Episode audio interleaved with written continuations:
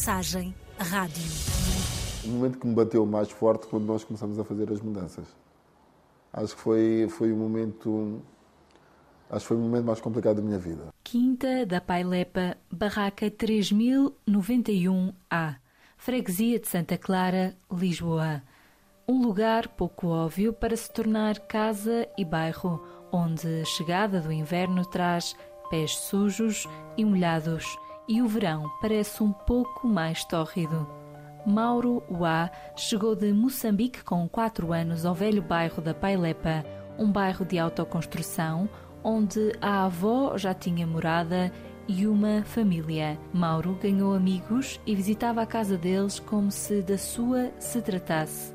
Eu basicamente fiquei com a minha avó. A minha avó, eu digo, não é só a minha avó, eu dou o nome da avó, mas é a minha mãe. Da mesma forma como eu estava na casa dos outros e os pais dos meus amigos cuidavam de mim, minha avó também cuidava deles e, tu, e havia esta, esta, esta vontade. Isto que às vezes vem um bocado da África, que nós estamos muito ligados à, à nossa família, ao, a, a, estar uns com os outros. Porque a maior parte da comunidade é afrodescendente? A maior parte era. Sim. Mas depois tu tinhas muita gente que tinha vindo do norte, que eu tinha amigos que, que os pais eram lá de cima, então também estavam nessa comunhão, porque não estavam sozinhos. Porque o bairro é isto, é, é, é diversidade, é comunhão, é estar uns com os outros, é brincadeiras na rua. Então era isto que nos chamava. Incentivado pelos pais destes amigos, que faziam tantas vezes o trabalho de pais dele também, começou a trabalhar cedo para apoiar as necessidades familiares foi ali que se tornou homem adulto, sente. Porque houve um momento na minha vida que a minha avó perguntou, queres ir para a faculdade? Eu pensei, nós nem às vezes nem temos dinheiro aqui em casa. Ela é a única pessoa aqui em casa a manter, porque é costureira, o meu avô não está aqui, como é que eu vou para a faculdade? Por mais que eu tivesse, os, meus, os meus tios estivessem ali a ajudar nisto e naquilo, mas depois eu, como é que sentia? Ia ser mais um fardo nesse sentido? Não, acabei Até por aos 20 anos, Sim. isto era uma coisa que estava na tua cabeça, já um dia vamos sair das barracas ou não? Tudo começa com a terra batida. Uh, anos depois, com 15, 14, 15 vezes que a tua estrada foi alcatroada e já tem esgotos, e começas a pensar, não, vamos ficar, vais pensar, não, nem pensas que vais mudar, pensas que o bairro está a melhorar. Sinceramente, nunca pensei, porque nunca pensei, se calhar, porque também não queria porque eu sabia que algum algum momento ia me afastar dos meus amigos. Às vezes é, foi, é muito mais a parte emocional de que de que outra coisa, porque eu nós morávamos nas barracas, mas às vezes a barraca é o nome que tu dás a, uma, a um bairro ou uma propriedade, porque havia ali casas que feitas de tijolo que, que eu digo que são melhores do que às vezes as, as que nós temos agora. Mas um dia o zum zum que andavam a ouvir há anos sobre um programa do governo que ia mudar-lhes o teto e a vida confirma-se. Lisboa ganhou hoje mais de 11 mil novas habitações e vai deixar de ter barracas. É a concretização de um sonho possível graças à adesão da Câmara de Lisboa ao programa de erradicação de barracas. Um programa ambicioso, através do qual o Primeiro-Ministro Cavaco Silva quer acabar de vez com as barracas em Portugal até ao fim do século. Foram esta manhã deitadas abaixo as primeiras 130 habitações. Ainda faltam bater oito centenas de barracas na mesma zona. A Câmara de Lisboa promete que até ao final do próximo ano serão todas destruídas. Mas a destruição das barracas só será efetuada à medida que os habitantes do bairro forem realojados. O PER, Programa Especial de Realojamento, nascia em 1993 como o maior programa público de habitação alguma vez concretizado no país desde que Portugal abriu portas à democracia. Foi desenhado com um propósito específico: erradicar as chamadas barracas, bairros de autoconstrução que se tinham proliferado nos últimos anos. Só na capital, neste ano, havia mais de 37 mil pessoas a viver em casas precárias, mais de 10 mil barracas.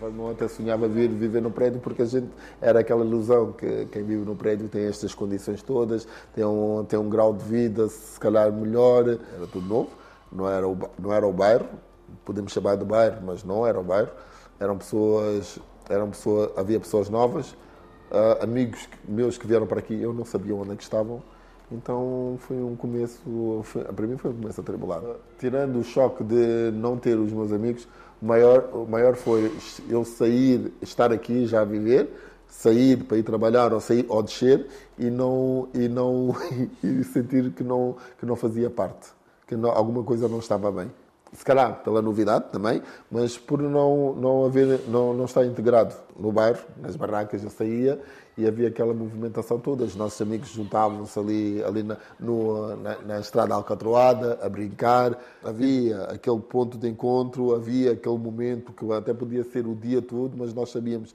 bastavas sair, pôr o pé fora de casa e estava lá alguém.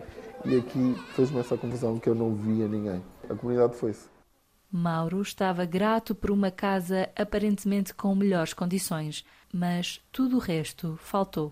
Eu via a separação, eu via os pais que não deixavam os miúdos virem para a rua, pais que não deixavam os, os, os filhos brincarem com outros miúdos, e isso não me parecia ser natural. Eu resolvi mudar aqui a dinâmica. A forma que eu, que eu decidi conquistar assim a comunidade aqui no Pernambuco foi com o desporto, foi com o futebol. Na altura nós tínhamos muitas associações de moradores no, no, no, bairro. Então, a associação de moradores é de moradores, mas os moradores são os miúdos. Eu tinha esta postura que o desporto levava à disciplina, levava-te a, a estar mentalmente, a estar mais focado, a querer estar, a estar mais preparado, a, a querer saber estar em campo, que, saber estar acima de tudo. Eu queria que eles, que eles estivessem mais ativos e nós não tínhamos espaço. Eu dizia que o nosso primeiro escritório era o campo de futebol. Eu, eu senti que falhou por causa da, do acompanhamento. Eu acho que foi uma novidade para todos, acima de tudo. Nós, nós população, nós governo, nós Portugal, nós temos a tendência de copiar o que faz melhor lá fora, depois não, não tentamos implementar e não implementamos da melhor forma. Isso é que me faz confusão. Tens uma casa nova, há muita gente que nunca teve numa casa, nós vimos nas barracas, há muita gente que tinha hortas, que tinha ovelhas. Agarraste em todas essas pessoas e colocaste lá. Disseste, está tá aqui, está aqui a chave.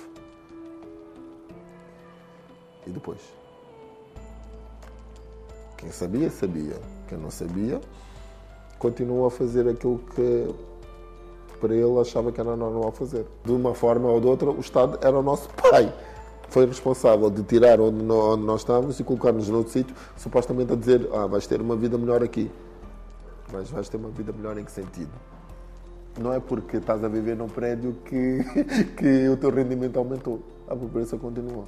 Eu acredito que tu não, não vais nunca agradar toda a gente porque não consegues, nem tem, às vezes nem tens que agradar.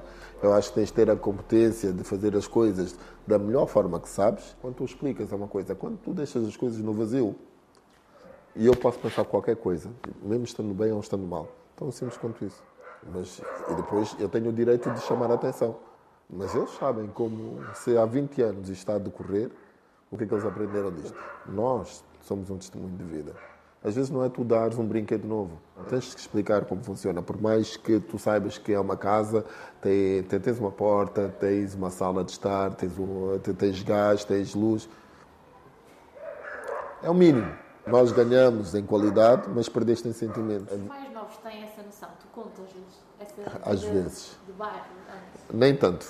Eu mostro-vos a vida de bairro de outra forma que quando aquelas fotografias que nós temos no coisa, aquela nossa história mostra-nos muita coisa. Eles interiorizam muito daquilo que a gente faz. Eu acho que isto faz-me pensar que eu vou voltar, que eu, que eu vou voltar a ter aquele sentimento que eu tinha no bairro. É isso que faz falta, é as pessoas darem-se muito mais, as pessoas saírem à rua, as, as, pessoas eh, estarem bem com elas próprias, estarem bem com, com, com o que rodeia.